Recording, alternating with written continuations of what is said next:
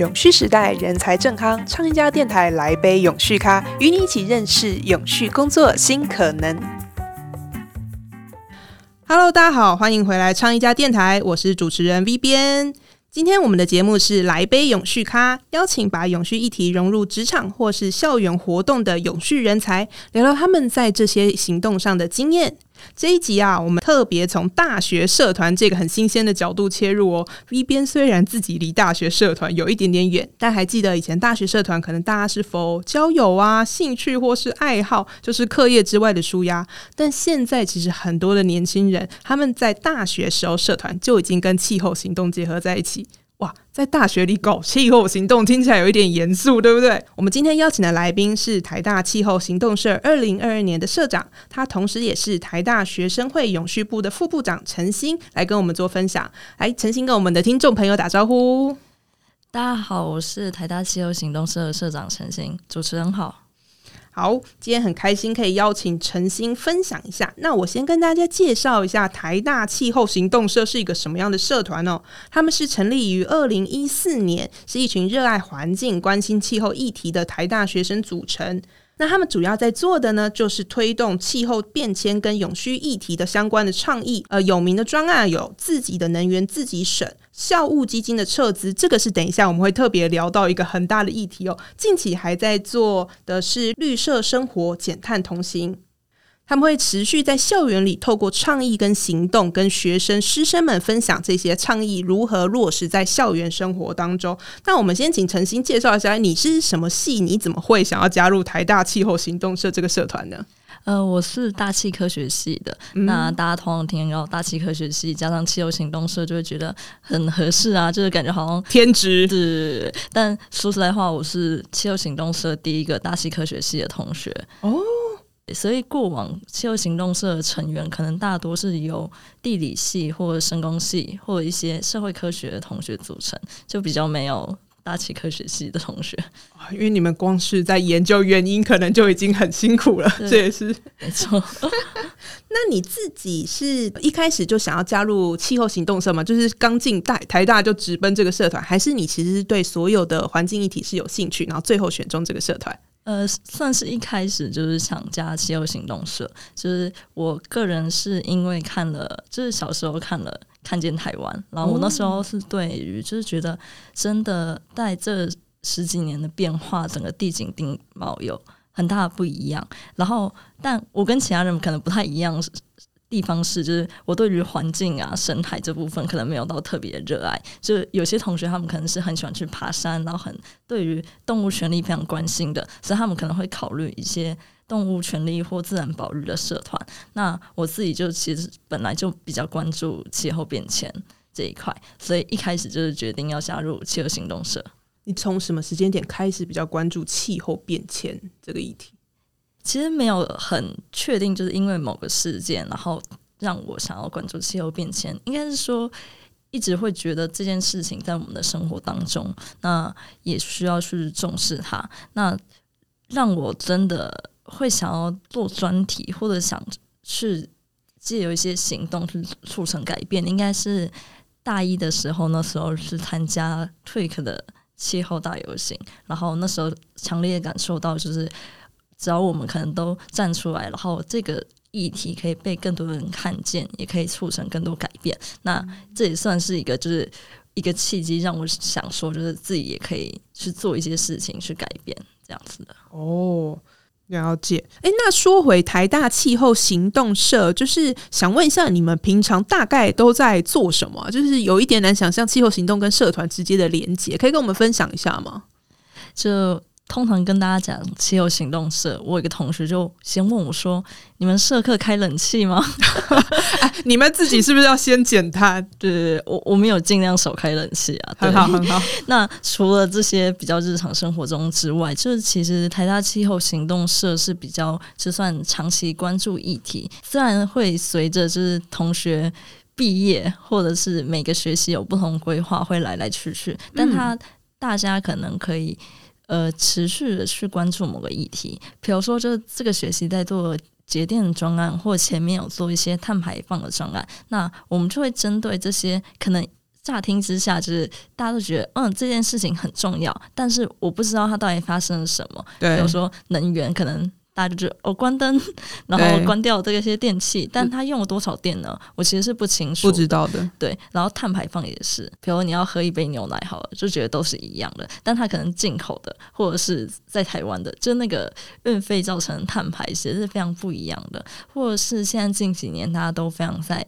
推行的一些舒适的议题，虽然大家。吃素食的原因可能不尽相同，有些人是为了健康，有些人是为了宗教，或者是一些动物权利的理由。那我们就会希望说，这些议题就是大家可以知道说这个议题到底是什么。那我们可不可以从一些数据上去看到某一些现状？那在知道这件事情之后，有没有做出改变？那我们知道说，台湾其实对于气候变迁议题的了解程度。是相在国际上算名列前茅的，就大家都相信气候变迁这件事情正在发生，但是大家从意识到行动这边其实是蛮有落差的。那我们社团观察到这个落差，然后有大概分出几点是我们觉得可能会造成这个落差的原因。第一点是大家不知道差异在哪里，这个差异是指，比如说你不知道哪些是。高碳排哪些是高用电哦？然后你不知道你这个东西用几个小时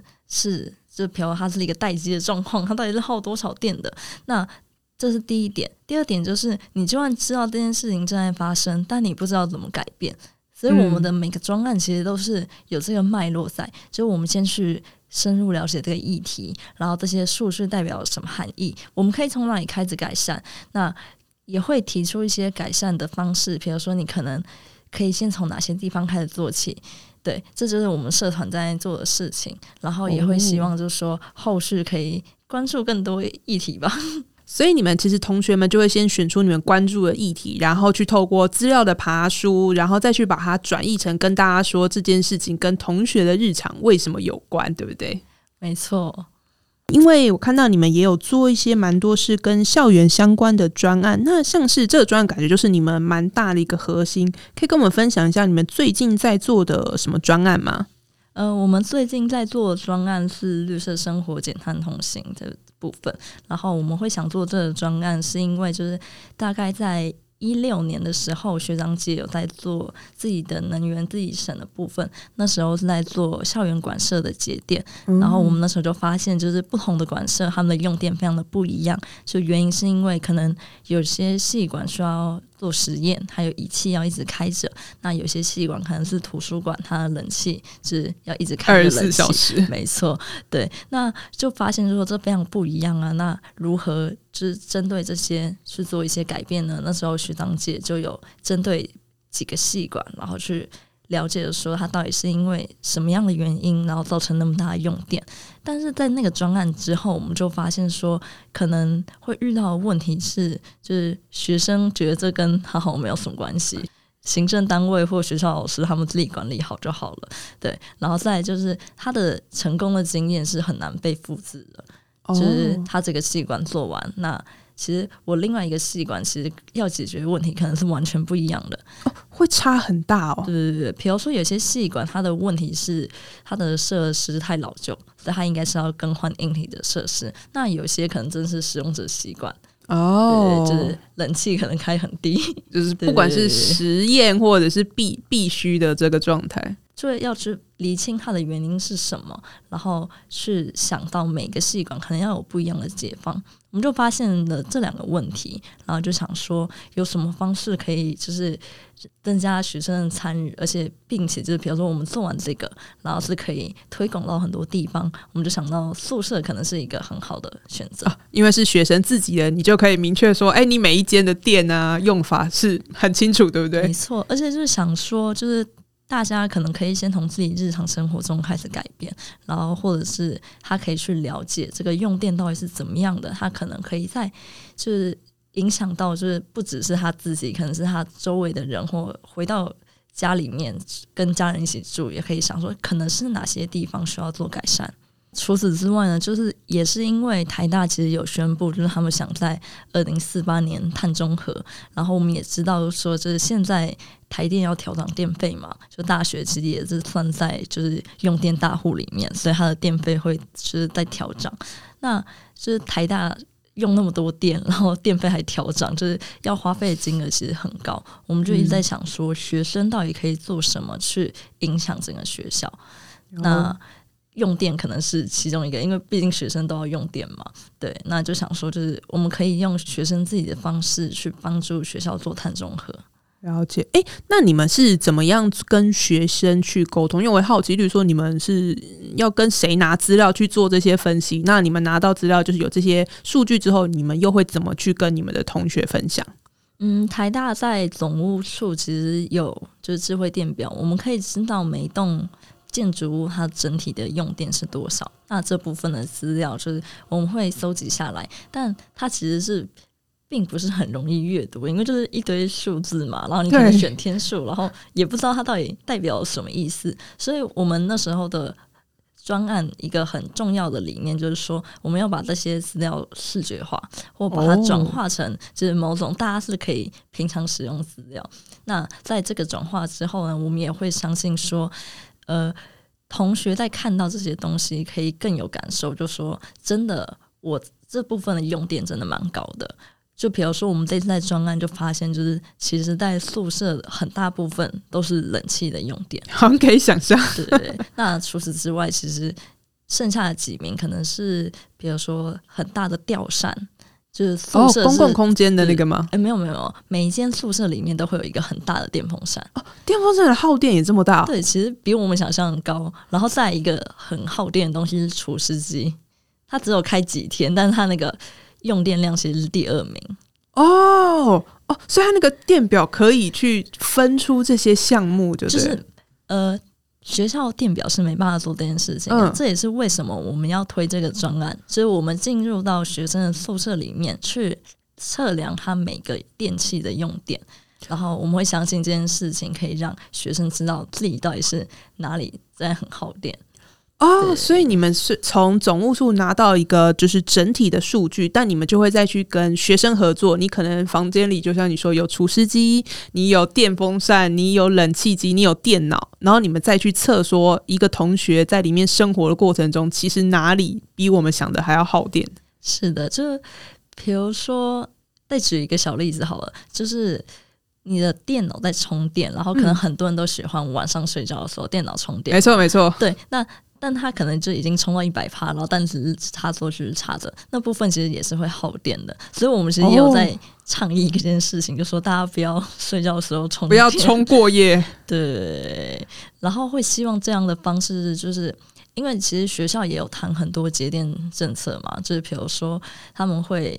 一也一直很想做这个议题，然后但是好像就很难去。就很怕太威权的去影响，有点怕有点从上而下去管理，所以我们会希望是一个从下而上的模式，然后用我们这些就是数据的收集，然后去盘点一些学生的习惯之后，看可不可以就是协调出一个就对学校或学生都很好的节点策略。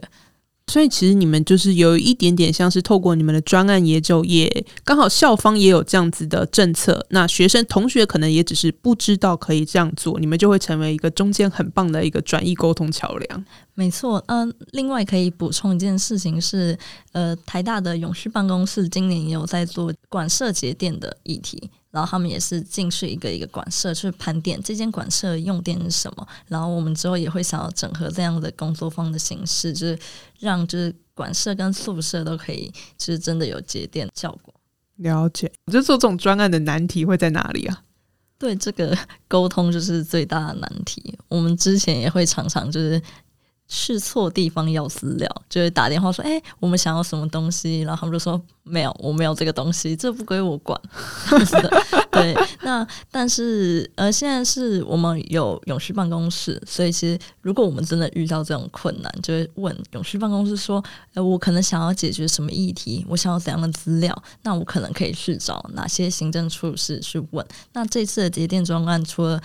总务处的资料是一个很大的部分之外，就是我们也很积极跟就是学务处，因为住宿组是归学务处管的。所以我们也会去透过他们去联络一些辅导员，因为辅导员就是他，他虽然不是住在就是宿舍里面，对，但他也会从就是公共空间或他一些个人的观察，其实这些资料也提供我们很多，就是觉得可以改进的方向。那就是像这么多的专案，其实我觉得一个很有名，特别想要请陈新这次来跟我们分享，就是台大是第一间从高碳排产业撤资的一个大学。我相信很多的学生，或者是说，其实一般大众都会很好奇，说，诶，怎么学生的团体怎么会发动这样子的一个议题，而且可以成功影响学校做出这样的决定？你可以跟我们分享一下，可能当初是哪一年，或者是你们的学长姐是怎么样决定做出这样子的一个计划？我们那时候是学长姐都会看到一些国外的案例，是针对校园化石燃料撤资的，那他们就回来看台大到底是投资了哪些产业。那时候就发现，其实台大有投资一些高污染、高碳排的产业。然后在一七年的三月的时候，就邀请到三五零台湾，他们是一个就是三五零 Org 的台湾分部，然后他在国际上本来就是在推动化石燃料撤资。这部分的运动，那就邀请到他们来分享一下，就是国际上有哪些案例有可以让我们就是学习的。对，那之后呢，就是学长姐也是很努力的想要推动这件事情，然后也是查，就是说台大到底投资了哪些产业，然后去分出，就说他们觉得哪一些可能是比较希望学校可以撤资的。那蛮幸运的是说，他们在一八年的时候刚好。就是是校长遴选的时候，就要换新的校长，那他们就呃举办了一个校长给问妈的活动，然后他们在那个活动当中就询问各个校长候选人说，针对这个高污染、高碳排撤资的议题，就他们有什么想法？然后那时候针对校长候选人去发问，这样子，就是那时候就是管校长就是针对这个议题，就说他觉得他蛮支持的，就也会希望在后续他如果。成功成为校长的话，他会想推动这个议题。那最后就是，对，我们也知道，就是管后来就选上了，对，最后就选上了嘛。然后那时候永续不跟台大气候行动社就在一七年跟一九年都制作一些懒人包，就是去讲说这个议题到底是什么，让大家更了解，就是校园撤资到底是什么事情。当然，中间有一些就是跟学校一直不断沟通，然后一八年也做了一个就是空屋小游行，就是让更多人可以发现，就是这件事情真的很重要。然后一九年之后，也针对管校长有发一封公开信，就说就是我们为什么要推这些议题，然后就请校长去履行他的承诺。那最后就是校方在一九年的十一月有发出就是。承诺的声明，就是说他们呃，他会在二零二零年前正式做这件事情，撤资完。那最后就是现在台大也是针对这些产业已经进行了撤资，也是亚洲第一所高污染、高碳排撤资的学校。如果真的有其他学校的的同学，他也想要去研究这个议题，有没有一些你的经验上可以做分享？例如说，这个资料到底是要从哪里看，要跟谁拿？台大在目前网站上是有预算跟决算书，那从这边我们可以知道台大到底投资了哪一些公司，这是相较其其他学校算是比较。资料比较公开的部分，就是因为有些学校可能你根本不知道他投资了哪些企业嘛，对，所以在这部分我们是可以知道他投资了哪些企业后，然后我们再去看，比如说现在企业很多都会有 CSR 报告书，然后我们去看了一下公司是怎么样，或者那时候最简单的其实是看那些企业的二氧化碳排放量，这部分就是网络上都是会有资料的，所以就基于这个去筛选，就说就有些。太高碳排的、太高污染的，我们就觉得学校可能不是很适合去继续去投资它。对，毕竟就是大家常会在想说，气候变迁就是影响会非常深的，可能是就是后面几代的。对对，你们的跟你们未来下一代是的。那呃，学校作为一个就是。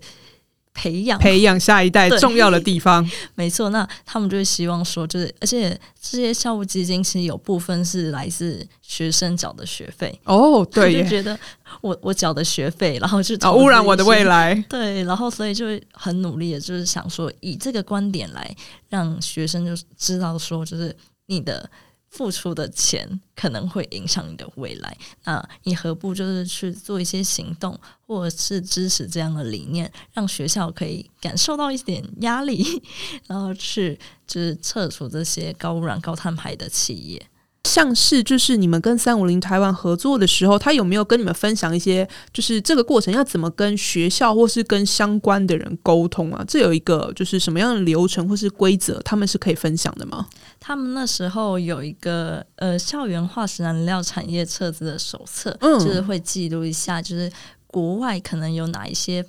案例，然后他们就是读了这些案例之后，就觉得有哪一些。角度可能是我们需要思考的，比如说我们要去关心不同的利害关系人，就是在校园，可能除了学生，然后有行政单位，然后有老师，然后有就是其他外面的媒体，就是这些是学校会哦，学校内外其实都有关系，对，或者是他的姐妹校，就比如说你就可以说，呃，我们的姐妹校都已经做了这件事情了，那我们是不是也要做？那可能现在在台湾就是。我们去做其他学校倡议，就会说台大已经做了，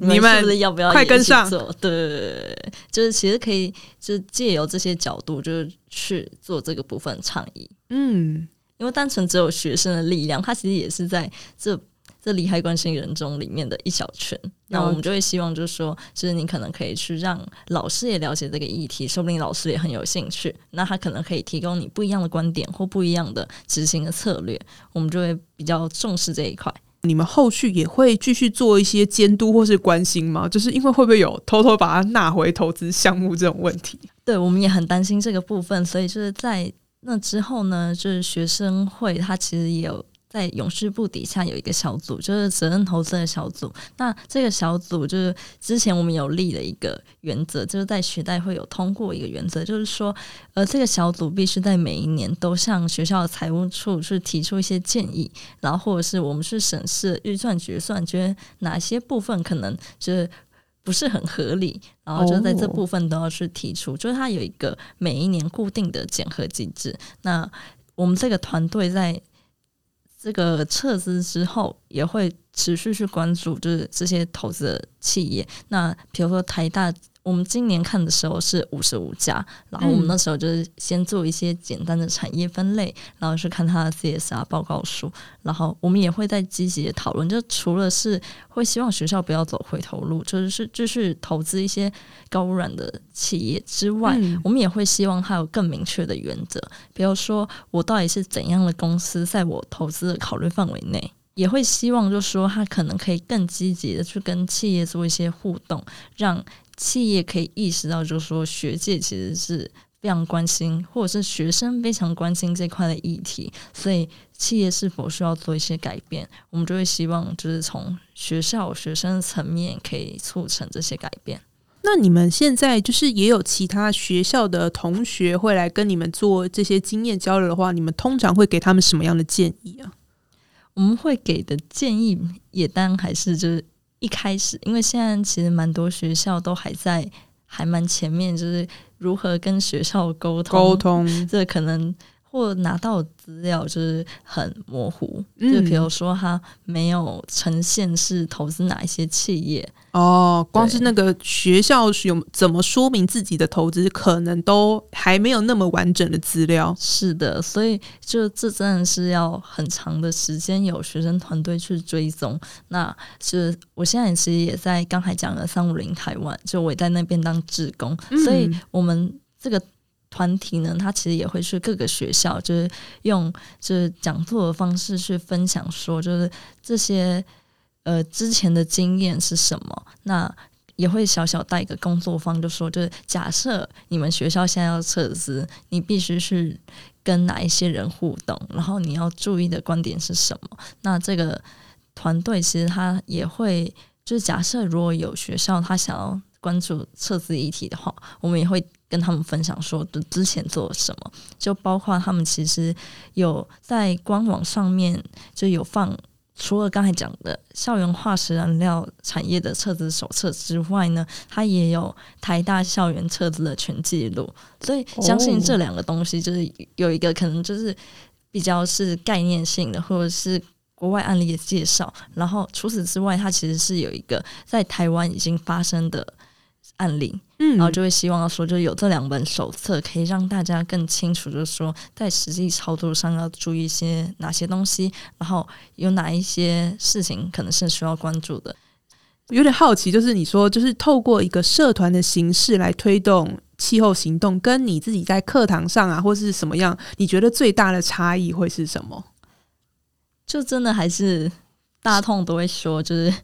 一个人走得快，一群人走得远嘛。那其实社团的相较于个人，它有一个非常大的优势，就除了是说，呃，有很多同伴跟你一起前进，再就是它有学长姐之前的积累啊，累积性对不对？对，因为毕竟就是每个议题，我我相信要做，大家都要去花很多时间去查资料，然后或者去了解很多不同人的观点。但社团的优势在于，就是其实前面已经有很多人走过这条路了，那他可能有那时候有一些什么想法，或者是他跟学校那时候呃沟通的时候有什么经验，嗯，然后你就可以去询问那些学长姐，就说到底该怎么做。那比如说我们这个学期的就宿舍节电专案，其实很大部分是就是刚才有讲到，是因为前面的有学长姐有做过一个开头，做过那个开头之后，我们就会更了解，就是在校园场日这个。节电的议题到底是哪些地方需要注意？然后我们必须要找谁要资料？说到这边，因为你刚刚分享是说有学长姐前辈，那如果有同学现在想要来问你说：“哎，不好意思，我们学校完全没有永续社团呢，就是好像也没有什么跟这个议题相关的社团。”你有想过，就是这种创社，除了要跟着学校创社团以外之外，做永续社团的话，在校内就是自我宣传，或者说。就是找伙伴的话，你作为一个社长，你有没有什么样的经验可以跟这种他们还没有永续社团的同学做分享？就当然，其实也是可以一个人 继续做这个议题。我们撤资其实之前也有非常有兴趣的个人，然后他一起来做。那当然，现在这几年其实各个学校都因为永续议题越来越就是。被广为人知嘛，然后大家也对这个越来越有兴趣，所以也有蛮多社团是近期创立的。那我前一阵子也有，就是有同学想要创立社团，然后来询问我说，就觉得除了比如说刚才讲的沟通啊，然后或者是有一些是宣传的层面，还有什么东西是很重要的？然后我那时候就开玩笑跟他说一句，就说我觉得社团的取名非常重要。取名是怎么说？对，就是。刚刚有讲到，就是台大其实很多勇士社团嘛。对。那我们就是比如说台大勇士部，然后台大气候行动社、台大跟雨芽这几个，然后那时候就说，那为什么要加入台大气候行动社呢？就单纯是因为我先搜寻到台大气候行动社，关键字很重要。对，没错。那现代勇士社团其实，呃，我认为就是各个社团的就互相。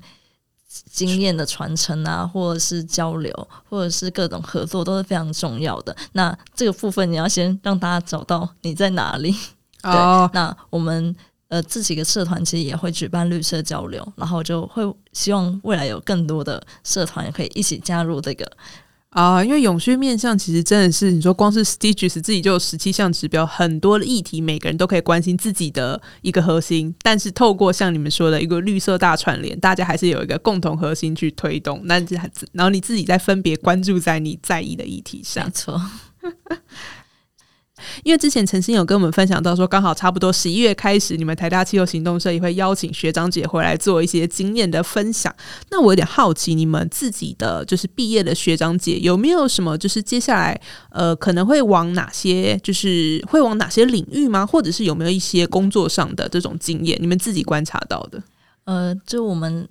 呃，这个月刚好就是像主持人刚才讲到，我们有办理一些一系列活动，可能是学长姐来分享他国外留学的经验，然后还有是他之后去做什么工作。那我们就从这里面就访问到蛮多学长姐，就发现，就当然也有人继续就是把勇士这方面当做他的兴趣，然后也有人是现在可能非常流行。的这些勇士职涯，就比如说四大会计事务所的，就勇士的部门，对，或者是也有人在各个学校勇士办公室，哦，对。然后除此之外，可能是一些能源相关的工程师，就比如离岸风电这一块的。哦，原来如此，所以其实面向很多元呢。以你自己就是会加入气候行动社，你未来有想过说，就是会把枝芽什么锁定在呃，现在有所谓的永续管理师啊，或者是一些企业的 ESG，你们同学们会去讨论，或者你自己有这方面的想象吗？我们这几个大学部的同学其实还蛮热烈的在讨论这一块，然后大家也都会想说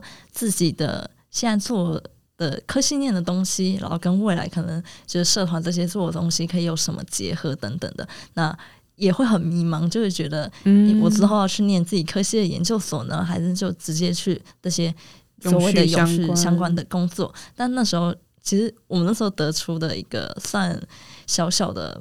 也也不算共识，就是我们都有这块想法，就说就是不太清楚到底要该怎么做这些事情，就觉得这些。未来永续职啊，就有一些，比如说是刚才讲的四大会计师事务所，它可能比较偏商业或管理这一块。但我们是一群理学院的学生，然后就想说，我我们该怎么做这一块？然后就那时候就会觉得有一点忧虑。然后大家都会很想办法，因为对于环境或永续都很有兴趣嘛，就会希望自己未来做的工作可以真的算帮助到永续这一块，让这个世界变更好 这种东西。然后所以。我自己是会一直去探索，就是说有什么永续职业嘛？但那时候就会很迷茫，就会觉得我可能本来就没有很想要做管理，然后我要把自己塞进去某一个样子，就会大家都可能会有某一些既定的印象，就是某些只有某些职业，或你一定要做哪些事情才是所谓的永续职业。但在这几年的探索，就会觉得呃不一定是这样子，的，就会觉得。没有什么在未来这个趋势下，没有什么工作是不永续的。就是应该说，所有工作只要你努力去，就是你有自己想做一些永续的理念，你去做，它都可以变成一个 green job。哦，呃，我觉得陈信你分享这个蛮好的，因为其实。并不是说只有什么部门或是什么工作你才负责永续，而是应该你光是一个企业里，你从财会、人资、采购，然后研发工程师，其实大家都带有永续的这个精神，其实才可能让整个企业的运作，甚至整个社会的运作往这个方向迈进。没错。但我的好奇就是，你们有没有自己在跟学长姐聊职涯的时候，有那种听过你们自己觉得很惊讶的工作？就是哎，原来有这样的工作，或者说哦，原来国外有这样子的科系？应该是科系那方面，一开始听到真的很惊讶。就比如说台湾现在比较有名的，应该就是台大的 IPCS。嗯，对，那它其实也是一个就是气候变迁相关的，你想要做什么都可以，就是有自然领域的或社会领域的。但在国外，其实它有分成很多细项，比如说永续治理相关的，或者循环经济，就它是单纯就是一个科系，然后能源又是另外一块，然后常常会就是真的没有办法想象，就说就是很多东西它其实就有点像之前的科系，但每个科系其实都加了一个什么什么永续，比如说你是做国际关系的，它可能是可以讨论的是环境议题。然后你如何在国际上去交流合作？那如果是政策层面，它其实国外也有关于环境相关政策的或环境相关法律的研究所。哦，所以其实这真的蛮呼应到我们刚刚讲，就是你政策也可以永续，你也可以用永续去外交，这个每一个都可以是跟永续议题做结合。所以国外已经把它都分专科了，这样子。是的，就蛮多学校，就前一阵子刚好是去荷兰留学的。学长姐来分享，其实还蛮多年前，因为他们都已经是毕业回来了嘛，就觉得国外其实很多东西已经做了前面好几步嘛，所以希望以后就是台湾可能也有越来越多这种科系，就或者是一般的科系，你也可以去做一些永续的事情了。哦，有也有一点像是跨领域，或者是把永续融入每件事的这种思考，对不对？没错。有没有什么到节目最后，就是陈信这边，你觉得想要关注这个气候行动或是永续议题？就我觉得，不管是大学生或者他已经出社会，他还可以有什么样的建议可以分享给他们？就当然是就是在日常生活中，你可以多关心一下这些议题。就比如说，你会关注到有环保杯，嗯，然后就是你可以使用这些循环杯，或者是说。新闻现在其实有在讲说气变法或什么的，你可以去关注这方面的新闻。那除此之外，其实气候行动社是除了学校学生，其实我们也很欢迎。就是你就算已经在工作，或你不是台大的学生，其实你都可以来参加这个社团。你可以来听讲座，或者是跟大家交流分享意见。我们的社团其实也都很 open，超级 open，就是大家都可以来。然后针对这个议题，你有任何的想法都可以提出。然后我们也一直很希望，就说就是大家可以带着好的专案来，就比如说你很想要推行什么事情，你有很好的想法，但你可能不知道该怎么做，然后就可以找社团或者是其他